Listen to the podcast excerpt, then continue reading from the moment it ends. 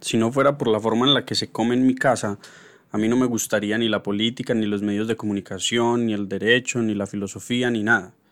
En mi casa, cada que nos sentábamos a comer, especialmente a cenar, los días de semana y almorzar los fines de semana, que era cuando coincidíamos con mi papá, se hablaba de política.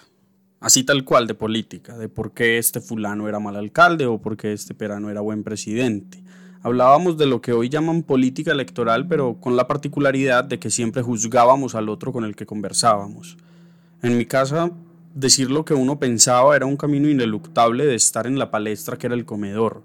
Cada que alguien opinaba, el resto se lanzaba en ristre a juzgar los porqués, los cómo, los cuándos del otro. Nunca era una conversación de esas en las que se expulsan palabras y los otros las ven pasar por el lado para luego expulsar las suyas propias, sino que precisamente al contrario era una conversación en la que todo lo que cada uno expulsara tenía que pasar por el escrutinio de los demás. En mi casa, en otras palabras, desde que éramos niños siempre se conversó como si fuéramos adultos. Nunca nos dijeron cosas como más adelante cambiarás de perspectiva o aún eres muy pequeño para entender. No, en mi casa desde siempre se conversó entre iguales, que podían perfectamente combatir o conciliar si es que tal conversación se surtía en alguno de esos sentidos. Eso caló distinto en mi hermano y en mí. A mí me volvió una persona impaciente, furiosa y astuta, arisca, me gusta decir. Uno de los tantos efectos de ese carácter que formó fue el de desconectar la obra del autor. Me tenía sin cuidado quién dijera lo que dijera, pues yo, si así lo creía conveniente, iba a destruir o a enaltecer la obra en tanto objeto expulsado de un autor. No es un asunto de todos podemos ser inteligentes sin importar nuestras condiciones, sino más bien todos podemos ser estúpidos sin importar qué tantas cosas inteligentes digamos. Con esa idea he vivido estos años. Es tan fuerte en mí que la he trasladado a mi visión política de la vida. Yo no creo que sea relevante quién firme el acto administrativo o ni quién lea la sentencia. Me importa, eso sí, mucho, qué dice el acto administrativo o la sentencia. Me obsesiona ver incompatibilidades entre la ley y la constitución y ese acto o esa sentencia.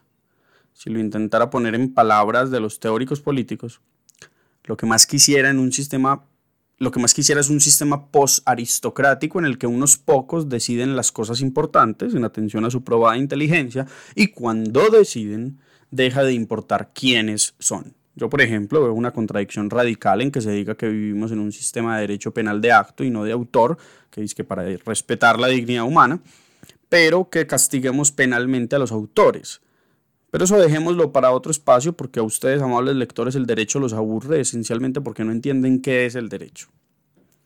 Todo esto para decir que estoy en desacuerdo con las críticas que se le han hecho al nuevo director de la Biblioteca Pública Piloto, detrás de la crítica generalizada de es que no es una persona que sepa de bibliotecología, está la idea de que hay que saber de bibliotecología para ser director de la BPP y eso es francamente tonto. De nuevo, subyacente a esa visión política del mundo hay una imagen infantil errada y peligrosa de lo que es el mundo. En términos políticos, para administrar una entidad pública se necesita una sola cosa, ser un buen administrador, así como el presidente de Suramericana de Seguros nunca ha vendido un seguro, el presidente de Coltabaco no fuma y el presidente de Noel no es panadero.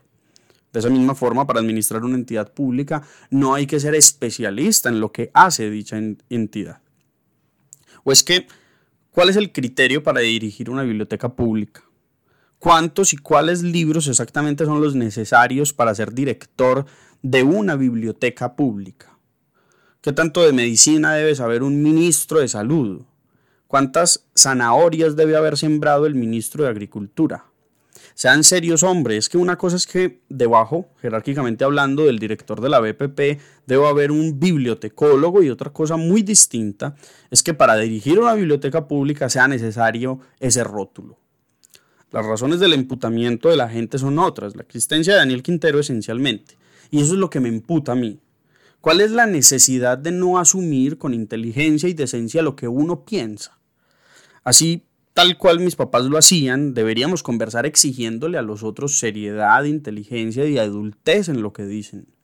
Pero no, la gente quiere complacencia, infantilismo y facilidad. Cuando la gente se sienta a comer, no se sienta a conversar, que es la razón fundamental para sentarse a comer, sino que se sienta a comer y ya. Qué vida de mierda, como ya he dicho mil veces, la de la gente. La política no es otra cosa que la gente. Cuando se usa esa expresión se quiere decir todo lo que es el mundo circundante, como diría Heidegger. Eso es la política, decir la gente tal cosa. Pues bien, asistimos a una época donde la gente no es capaz de asumir conversaciones entre iguales, entre inteligentes, que se denuncian mutuamente la estupidez propia y ajena entre adultos. La única razón que encuentro es que no fueron criados por mis papás.